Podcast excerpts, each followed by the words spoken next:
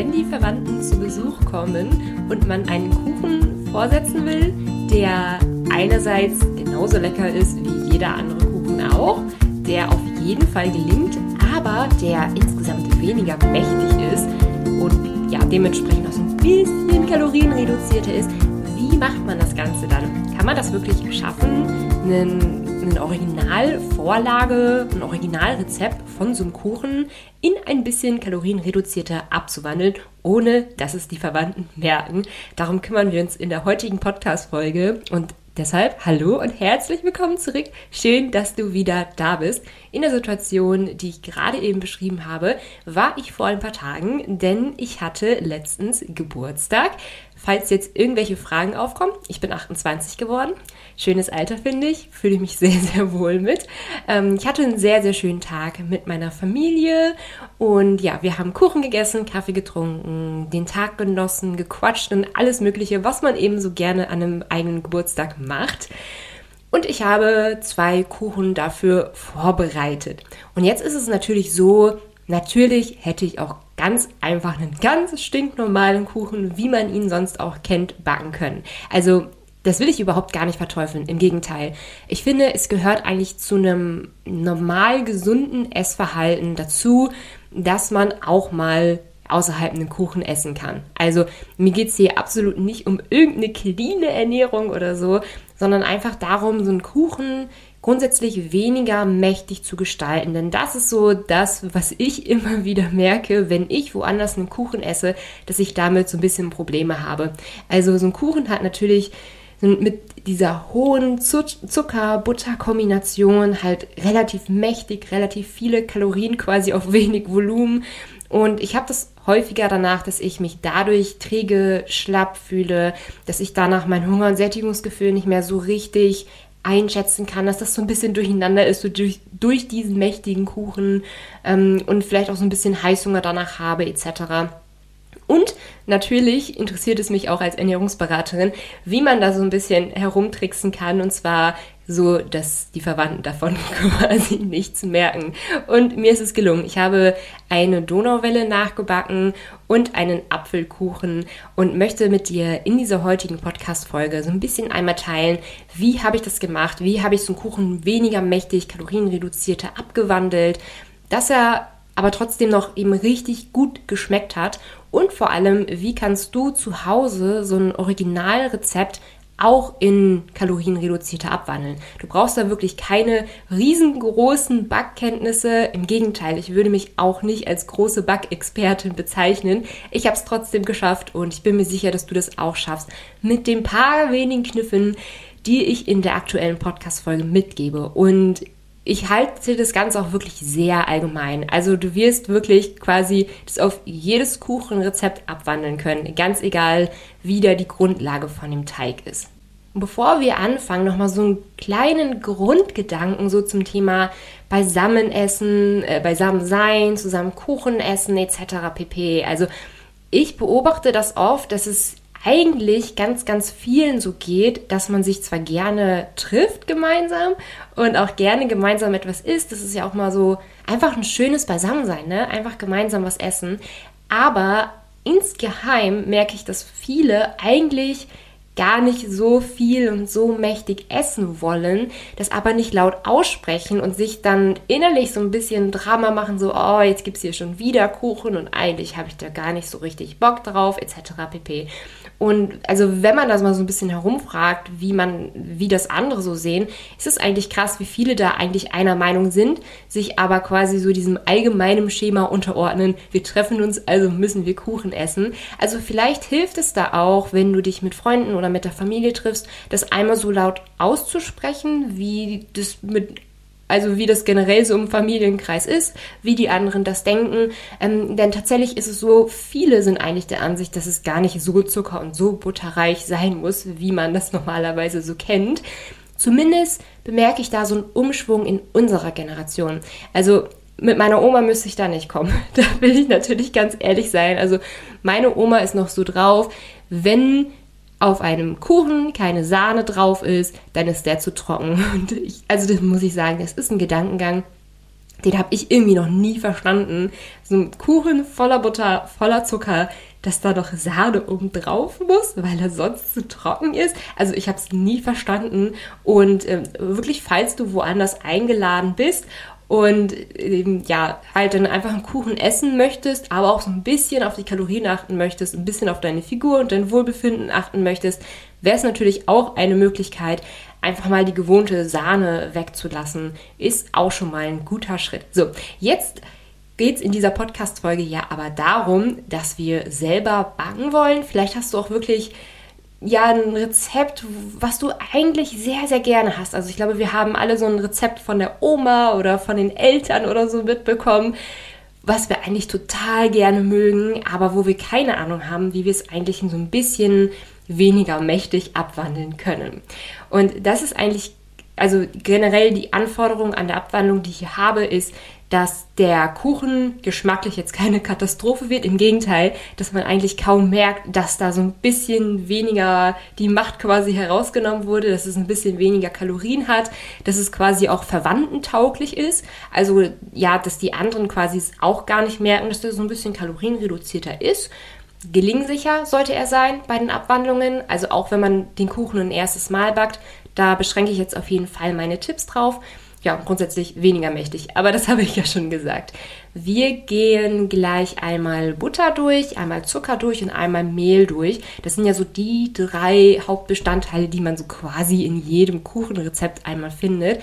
Und was ich quasi an Abwandlungstipps mitgebe, wie man so ein bisschen die Kalorien reduzieren kann, gilt quasi wirklich für jeden Kuchenteig. Genau. Ich würde sagen, wir starten einfach mal mit dem Zucker, was man ja wirklich in jedem Kuchenrezept wiederfindet. Der gute alte Haushaltszucker. Und falls du jetzt denkst, dass ich sage, ja, irgendwie komplett streichen, Nein, das ist nicht das, was ich an dieser Stelle aussagen will. Unser Körper ist eigentlich gut darauf ausgelegt, Zucker zu verstoffwechseln. Also Zucker ist eigentlich so in dieser gesunden Ernährung Bubble total krass verteufelt. Also es geht hier oft darum, irgendwie zuckerfrei zu essen, clean zu essen, bla bla bla bla bla. Aber eigentlich würde Reduzieren von Zucker auch schon komplett ausreichen für unsere Gesundheit. Denn wie gesagt, Zucker ist eigentlich etwas, was, womit unser Körper ganz gut umgehen kann. Zucker ist eigentlich sogar als Glucose Glucose ein zentraler äh, Stoffwechselkern äh, in unserem Körper. Denn du hast ja wahrscheinlich schon mal von dem Blutzuckergespiegel gehört. Und da haben wir letztens übrigens auch im äh, Abnehmen ohne Kalorienzählen-Kurs, in dem Kurs, den ich betreue, haben wir da auch im Livestream nochmal so drüber gesprochen, wie das mit dem Blutzuckerspiegel eigentlich so aussieht.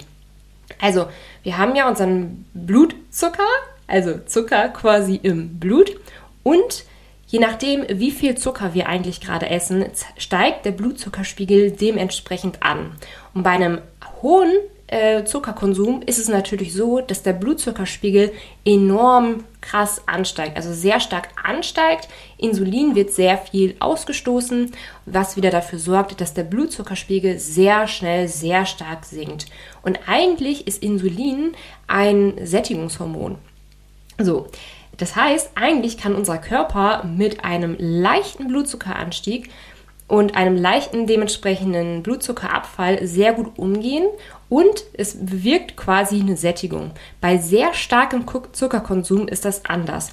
Da haben wir diesen sehr starken Anstieg und den sehr starken Abfall. Und das löst tendenziell eher Heißhunger aus. Ne? Also ich bin hier jetzt auch nicht dafür, Zucker in Massen zu konsumieren. Reduzieren sollten wir es auf jeden Fall. Aber grundsätzlich so mit diesem Blutzuckeranstieg etc.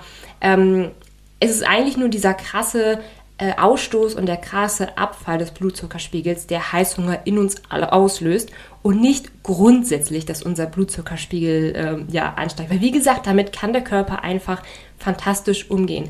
So, und wie gesagt, in so einem Kuchenrezept würde ich auch sagen, reduzieren ist schon mal wirklich ein sehr, sehr guter, äh, sehr, sehr guter Anhaltspunkt. Wenn du jetzt zum Beispiel in so einem Backrezept 200 Gramm Zucker hast, dann würde es schon, wäre es schon ein guter Schritt zu sagen, okay, ich nehme jetzt zum Beispiel einfach nur noch 150 Gramm Zucker. Dann schmeckt das Ganze so ein bisschen weniger süß, natürlich, Aber in der Regel ist es ja sowieso so, dass viele Kuchenrezepte sowieso völlig übersüßt sind und ein bisschen weniger Zucker eigentlich dem Kuchenrezept ein bisschen mehr wieder Geschmack geben würde, damit es nicht so krass übersüßt ist. So, wenn du an dieser Stelle so ein bisschen weitergehen willst, wenn du vielleicht auch mal das ein oder andere Produkt neu kaufen willst, dann würde ich ähm, dir auf jeden Fall Erythrit empfehlen. Erythrit hat keine Kalorien, wird vom Körper also nicht zur Energiegewinnung herangezogen. Allerdings hat Erythrit den großen Vorteil, dass es genauso aussieht wie Zucker und auch ganz ähnlich süß wie Zucker.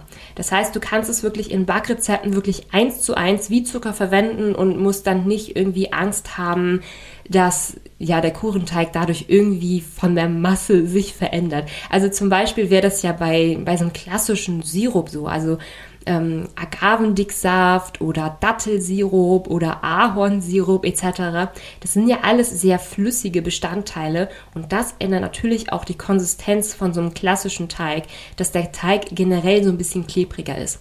Und das ist eben der große Vorteil bei Erythrit, dass das entsprechend nicht der Fall ist. Und was ich zusätzlich noch ganz gerne mache, ach, bevor ich jetzt noch mal kurz abschweife, ähm, Erythrit einfach zur Hälfte durch Zucker austauschen. Also zum Beispiel im Backrezept steht 200 Gramm Zucker, dann würde ich sagen 100 Gramm Zucker, 100 Gramm Erythrit. Das ist schon mal wirklich, ähm, da hast du schon wirklich die Hälfte an Kalorien eingespart, die du normalerweise eben nicht eingespart hättest. Und wenn du noch so einen kleinen Schritt weitergehen willst, könntest du den Zucker noch durch Xylit austauschen. Xylit ist ein Zuckeraustauschstoff, der als weiteren Vorteil wieder ähnlich aussieht wie Zucker, ähnlich äh, verstoff, nicht, nicht ähnlich verstoffwechselt wird. Nein, er wird anders verstoffwechselt als Zucker. Ähm, allerdings, ja genau, Xylit sieht grundsätzlich ähnlich aus wie Zucker, hat ähnliche Backeigenschaften, also macht den Teig jetzt nicht irgendwie klebriger oder so, wie es zum Beispiel bei Sirup der Fall ist.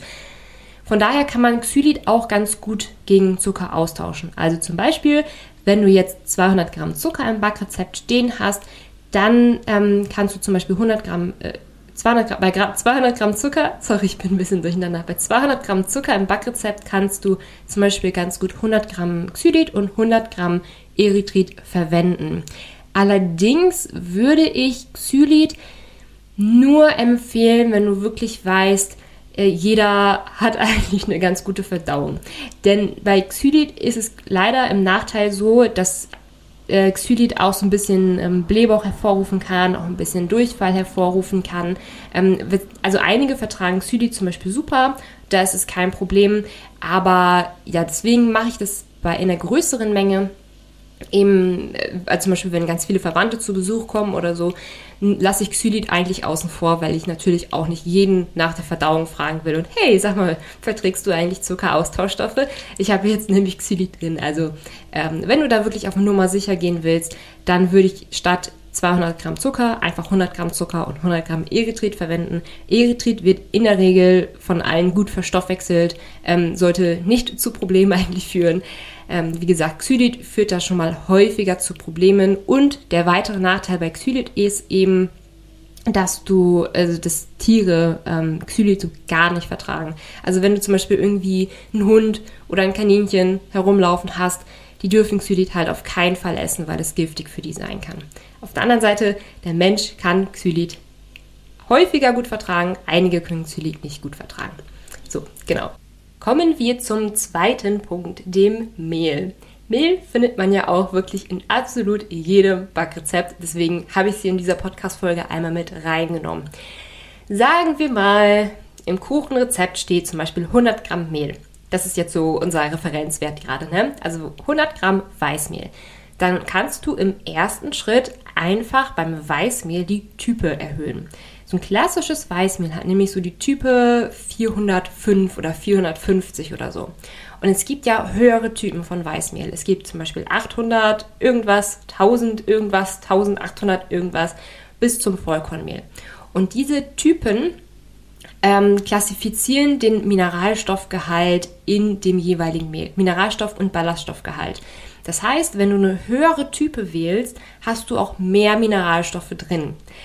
Deswegen würde ich bei einfachem Backteig, einfachem Kuchenteig, wenn es wirklich ganz, ganz ähnlich schmecken soll, würde ich zum Beispiel einfach auf Weißmehl Typ 1050 zurückgreifen. Also damit kann man backmäßig nicht viel falsch machen. Es hat Typ 1050 hat ganz ähnliche Backeigenschaften wie Mehl, es lässt sich genauso gut verarbeiten etc. Dann hast du allerdings den Vorteil, dass du da so ein paar mehr Mineralstoffe mit drin hast und so ein paar mehr Ballaststoffe. Und Ballaststoffe sind ja grundsätzlich gut für die Sättigung und generell auch gut für die Gesundheit.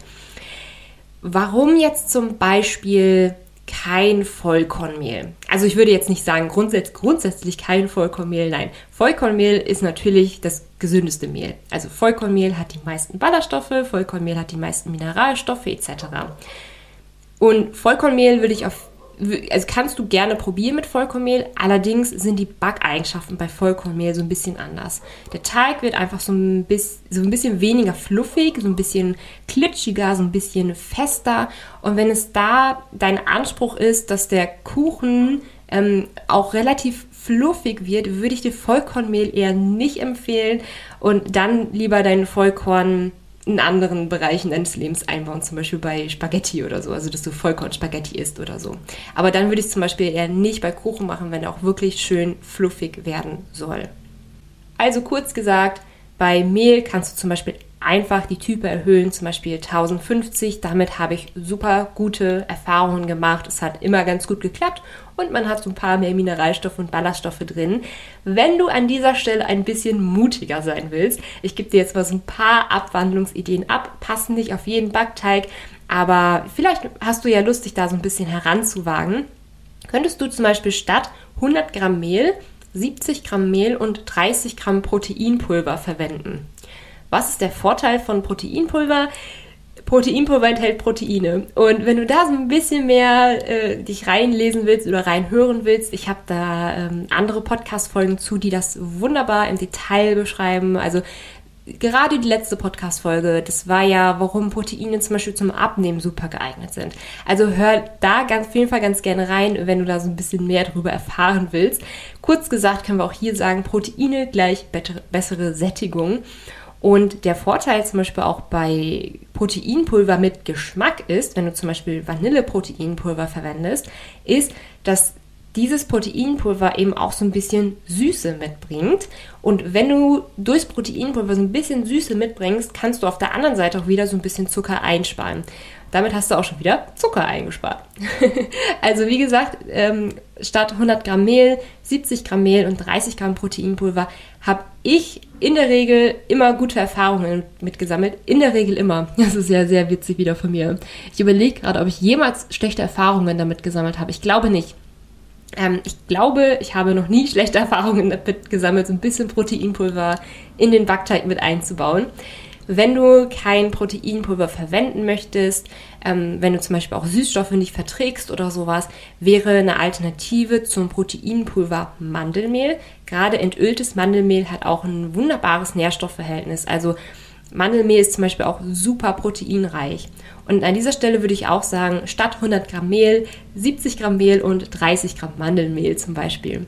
Bei Mandelmehl kann es allerdings sein, dass du so ein bisschen mehr Flüssigkeit zum Teig hinzufügen musst. Denn Mandelmehl zieht super viel Wasser und ähm, macht den Teig demnach so ein bisschen fester. So. Also wenn du so ein bisschen Mandelmehl mit reinnimmst, dann solltest du auf jeden Fall aufpassen, dass dein Teig eben nicht zu fest ist und im Zweifel so ein bisschen ähm, Flüssigkeit einfach hinzufügen. Natürlich gibt es neben Mehl noch andere tolle Möglichkeiten, ich sage jetzt mal Mehl in anderer Art und Weise zu verwenden. Es gibt ja zum Beispiel noch Kokosmehl und Leinsamenmehl und so weiter und so fort. Ähm, da würde ich generell, wenn du das verwenden willst, immer nach dem Schema 70-30 äh, gehen. Also 70 Gramm einfaches Mehl, 30 Gramm sonstiges Mehl. Also warum verwende ich nicht zum Beispiel 100 Gramm Mandelmehl 100 Gramm Kokosmehl. Warum verwende ich grundsätzlich noch Mehl dazu? Grundsätzlich ist es so, dass Mehl dem Teig einerseits eine gewisse Fluffigkeit gibt. Darüber haben wir ja schon eben gesprochen. Ist ja auch der Grund, weshalb ich jetzt im Backteig kein Vollkornmehl verwende. Mehl gibt dem Teig eben eine gewisse bindende Eigenschaft, die andere Mehle wie zum Beispiel Leinsamenmehl, Mandelmehl, Kokosmehl etc. nicht haben. Also wenn du das komplett einmal austauschst, kann es sein, dass der Teig quasi komplett in sich zusammenfällt und das alles irgendwie überhaupt nicht hält etc. pp. Und das ist natürlich nicht das, was wir wollen, denn unser Anspruch ist es ja hier, dass der Kuchen quasi genauso gut schmeckt wie das Originalrezept und das alles halt einfach nur so ein bisschen leichter ist. Deswegen würde ich es dir nicht empfehlen, einfach statt Mehl komplett einfach Leinsamenmehl zu verwenden, weil sowas geht in der Regel komplett den Bach runter.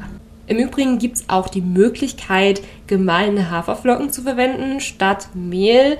Ähm, zum Beispiel, wenn du jetzt wirklich einfach bei, im, im Discounter deiner Wahl oder im Supermarkt deiner Wahl einfach diese ganz normalen Haferflocken kaufst, kannst du sie auch einfach in, dem, in so Mixer klein schreddern und das statt Mehl verwenden. Und da habe ich übrigens auch viele gute Erfahrungen gemacht, einfach komplett Mehl durchgemahlene Haferflocken auszutauschen. Also das hat eigentlich auch immer ganz gut funktioniert.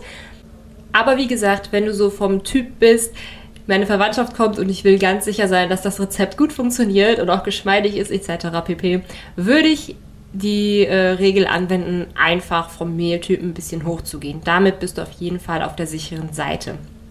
Gut, damit hätten wir Mehl und Zucker einmal abgehakt und wir springen herüber zu der guten alten Butter. Denn Butter ist ja auch quasi in jedem Backrezept enthalten. Und Butter hat als Nachteil halt auch eine wahnsinnig hohe Energiedichte. Also du hast quasi sehr, sehr viele Kalorien auf sehr, sehr wenig Volumen bei Butter. Vorteil von der Butter ist natürlich, dass sie wahnsinnig gut schmeckt und auch sehr geschmeidig im Teig ist. Also wenn du gerade keine Verwandten zu Besuch hast, kannst du da natürlich einmal den Selbsttest machen und einen Backrezept komplett ohne Butter backen. Also du wirst merken, dass es alles sehr trocken und sehr fad schmeckt. Also Butter hat natürlich sehr, sehr wichtige Eigenschaften darin, dass unser Kuchen eben auch gelingt. Aber wenn es der größte Kalorientreiber ist, ist da natürlich auch die Frage, wie gehen wir das Ganze einmal durch? Also nehmen wir mal wieder an, wir haben 100 Gramm Butter im Rezept. Dann habe ich persönlich gute Erfahrungen damit gemacht, die Butter ja, auf 70 Gramm statt 100 Gramm zu reduzieren und den Rest einfach mit Joghurt aufzufüllen. Also, oder wenn du so ein bisschen mutiger bist, bist dann kannst du die Butter auch einfach halbieren und dann nochmal den Rest mit Joghurt auffüllen. Joghurt hat den schönen, äh, die schöne Eigenschaft, dass es auch so ein bisschen wie die Butter auch so ein bisschen geschmeidig wirkt im Backteig. Ich würde allerdings jetzt nicht hingehen und sagen, okay, statt Butter verwende ich nur noch Joghurt, weil dann fehlt dem Backteig eben auch so eine gewisse Geschmeidigkeit. Allerdings, wie gesagt, hier geht es nicht darum, irgendwie clean zu essen oder ähm, all das Schlechte nie wieder zu essen oder so und all komplett aus dem Kuchen rauszulassen. Nein, darum geht es nicht. Also wenn du wirklich ein ganz klassisches Originalrezept vor dir hast und da 100 Gramm Butter siehst, dann würde ich es auf jeden Fall irgendwie reduzieren und schauen, ähm, dass du einen Teil davon wieder mit Joghurt auffüllen kannst. Also damit habe ich sehr gute Erfahrungen gemacht. Wenn du, eine, wenn du einen Anhaltspunkt von mir haben willst, würde ich 70 Gramm Butter nehmen statt 100 und den Rest mit Joghurt auffüllen. Wenn du ein bisschen mutiger bist, dann kannst du die Butter auch halbieren und den Rest mit Joghurt auffüllen. Und manchmal ist es dann aber auch so, ähm, weil Butter eben auch so leicht flüssig wirkt, natürlich, dass es dann, wenn du weniger Butter verwendest, dass dann die Flüssigkeit nicht mehr ausreicht. Also dann halt einfach wieder ein ganz kleines bisschen äh, Milch nachschießen oder Haferdrink etc. Und dann hat sich das Ganze auch wieder. Und hier würde ich auch wirklich, äh, wenn du so ein bisschen ähm, Milch zum Beispiel nachkippst, würde ich auch esslöffelweise arbeiten und nicht einfach nur irgendeinen Schuss Milch nachkippen, weil das kann auch schnell nach hinten losgehen und dann wird der Teig eben auch schnell zu flüssig. So, gibt es grundsätzlich Alternativen zu Butter? Wenn du so ein bisschen mutiger bist, da sind wir wieder in diesem Stadium, wenn du ein bisschen mutiger bist, kannst du natürlich auch ganz, ganz andere Alternativen zu Butter ausprobieren. Also, ähm, zum Beispiel im Schokoladenteig kann man die Butter auch schlichtweg gegen eine Avocado austauschen. Denn die Avocado ist grundsätzlich auch fettreich, ist aber natürlich auch anderweitig sehr vitamin- und mineralstoffreich und ähm, ja, enthält andere Fettsäuren etc. pp. Also eine Avocado kann eine schöne Butteralternative im Backteig sein. Kleiner Nachteil bei der Avocado ist natürlich, sie ist grün. Und wollen wir einen grünen Teig haben? Ah, eigentlich eher nicht, ne? Deswegen würde ich eine Avocado nur als Butterersatz nehmen, wenn du den Teig zum Beispiel irgendwie anderweitig einfärbst, sage ich jetzt mal. Also wenn du zum Beispiel einen Schokoladenteig machst. Dann kommt das Grüne aus der Avocado natürlich nicht mehr durch und dann bemerkt quasi keiner mehr, dass die Butter fehlt und dass da irgendwie Avocado drin ist. Also wirklich, wenn du einen Schokoladenteig machst, dann probier mal Avocado als Butteralternative. Es funktioniert eigentlich auch echt ganz gut. Eine weitere witzige Abwandlung wäre ähm, eine gekochte und eine zerdrückte Süßkartoffel. Also stell dir mal vor, du kochst eine Süßkartoffel, dann wird sie ja so weich. Und wenn du sie dann noch so mit der Gabel zerdrückst, dann hat das ja auch so eine, so eine weiche Konsistenz. Ich würde jetzt allerdings keine Faustregel sagen, ja, statt 100 Gramm Butter, also 100 Gramm zerdrückte Süßkartoffel. Also das ist auch was, du kannst es machen, wenn du sehr mutig bist. Es funktioniert aber längst nicht in jedem Backrezept. Aber ja, ich habe das schon in mehreren Rezepten gesehen, dass eine zerdrückte Süßkartoffel dann verwendet wird, um den Backteig eben so ein bisschen aufzulackern und so ein bisschen geschmeidiger zu machen. Also da gibt es so einige Alternativen, aber wenn du wieder auf der sicheren Seite sein willst, dann einfach Butter so ein bisschen reduzieren und den Rest mit Joghurt so ein bisschen strecken. Und an dieser Stelle fasse ich noch einmal so meine grundsätzlichen Backabwandlungstipps zusammen für den Fall, dass es dir wichtig ist, dass der Backteig quasi für deine Familie oder deine Freunde sehr, sehr gut schmeckt und dass die vielleicht auch nicht ganz so merken sollen, dass der jetzt so krass kalorienreduziert ist. Also, dass die Freunde da nicht so sitzen sollen und sagen sollen, hm, der schmeckt gesund. also, wenn du da nicht ganz so mutig bist und eher so auf der sicheren Seite bleiben willst, nur so ein bisschen Kalorien einsparen willst, dann könntest du zum Beispiel die Hälfte des Zuckers schlichtweg durch Erythrit austauschen. Das ist eine Möglichkeit einfach Weißmehl Typ 1050 verwenden statt 450 und du könntest so 30 Prozent der Butter weglassen, also zum Beispiel 70 Gramm statt 100 Gramm Butter verwenden und den Rest einfach mit zwei bis drei Esslöffeln Joghurt strecken und falls es nötig ist, dann noch so ein kleines bisschen Flüssigkeit hinzufügen. Also das sind so meine Tipps. Dann funktioniert das Ganze echt ganz gut. Und mit den Abwandlungstipps, die ich gerade so genannt habe, habe ich zum Beispiel auch eine Donauwelle einmal abgewandelt, habe dann die Nährwerte so ein bisschen ähm, nachgerechnet und dann festgestellt, dass ich da pro Kuchenstück 60 Kalorien eingespart habe. Also das macht echt schon einiges aus, auch wenn die Abwandlung dann ja eigentlich eher klein ist. Ich hoffe, dass ich dich mit diesen Tipps einmal sehr gut unterstützen konnte, was deine nächste Bug-Session angeht. Wenn du Lust hast, mich ein wenig zu unterstützen, dann würde ich mich sehr freuen, wenn du dir einmal ähm, ja, meine Kochbücher auf meiner Webseite ansiehst. Ich habe ja drei Kochbücher geschrieben, die wirklich perfekt sind, wenn du dich einfach gesund ernähren willst, also ohne viel Schnickschnack etc. Da haben wir einmal gesund für Faule und eigentlich sagt dieses Buch eigentlich schon perfekt aus, worum es, also welche Rezepte ihr in diesem Buch erwarten könnt. Also es sind wirklich Rezepte, die sind in fünf bis 20 Minuten vielleicht gemacht, brauchen nicht viel Zutaten, Schnickschnack und ähm, ja, enthalten auch grundsätzlich keine lange Zutatenliste. Es ist ein Allrounder, wirklich ist alles drin. Frühstück, Mittagessen, Abendessen, Snack-Ideen, auch Brotrezepte sind in Gesund für Faule dabei. Ähm, kann ich euch auf jeden Fall sehr ans Herz legen. Ansonsten gibt es zum Beispiel noch Milenas Pfannengerichte. Das ist das perfekte Buch, wenn ihr wirklich mit einer Pfanne in 15 Minuten einfach ein leckeres Rezept haben wollt kein großes Küchenchaos anrichten wollt, sondern einfach so leicht wie möglich kochen wollt. Und bei Milenas Pfannengerichte ist es auch das Besondere, dass es eigentlich kein klassisches Kochbuch ist, wo ihr so strikt nach Rezept kocht. Also ich meine, Milenas Pfannengericht hat natürlich auch Rezepte, aber Grundkern dieses Buches ist es eigentlich, dir beizubringen, wie du quasi mit dem, was du im Kühlschrank hast und im Vorratsschrank, wie du das quasi einfach öffnen kannst, das rausnehmen kannst, was dir gerade zusagt und dann einfach quasi alles in der Pfanne zu einem leckeren Rezept zubereiten kannst. Das ist so die Hauptintention von Milenas Pfannengerichte. Und das dritte Buch, was ich gerade habe, ist Milenas Unterwegsgerichte. Und das ist perfekt, wenn ihr häufig auf der Arbeit essen müsst oder im Auto oder in der Universität etc. Grundsätzlich, wenn du kein Essen gerade irgendwie warm machen kannst, wenn du Essen brauchst, was du leicht transportieren kannst, dann ist Milenas Unterwegsgerichte dein perfektes Buch. Genau, also du findest meine Bücher auf meiner Webseite milenasrezept.com. Du findest den Link auch noch einmal unten in den Show Notes verlinkt, also musst du dir jetzt nicht merken oder so. Ansonsten freue ich mich natürlich auch über eine positive Bewertung auf Spotify oder ähm, Apple Podcasts. Und wenn du diese Podcast-Folge mit deinen Freunden teilst, denn mit Sicherheit haben auch deine Freunde das Problem, dass sie auch mal einen Kuchen irgendwie backen müssen und ihn eigentlich so ein bisschen weniger mächtig machen wollen, aber vielleicht auch nicht ja, so wirklich wissen, wie sie das Ganze angehen. Dann ist diese Podcast-Folge perfekt. Und ansonsten wünsche ich dir noch einen schönen Tag und bis zum nächsten Mal.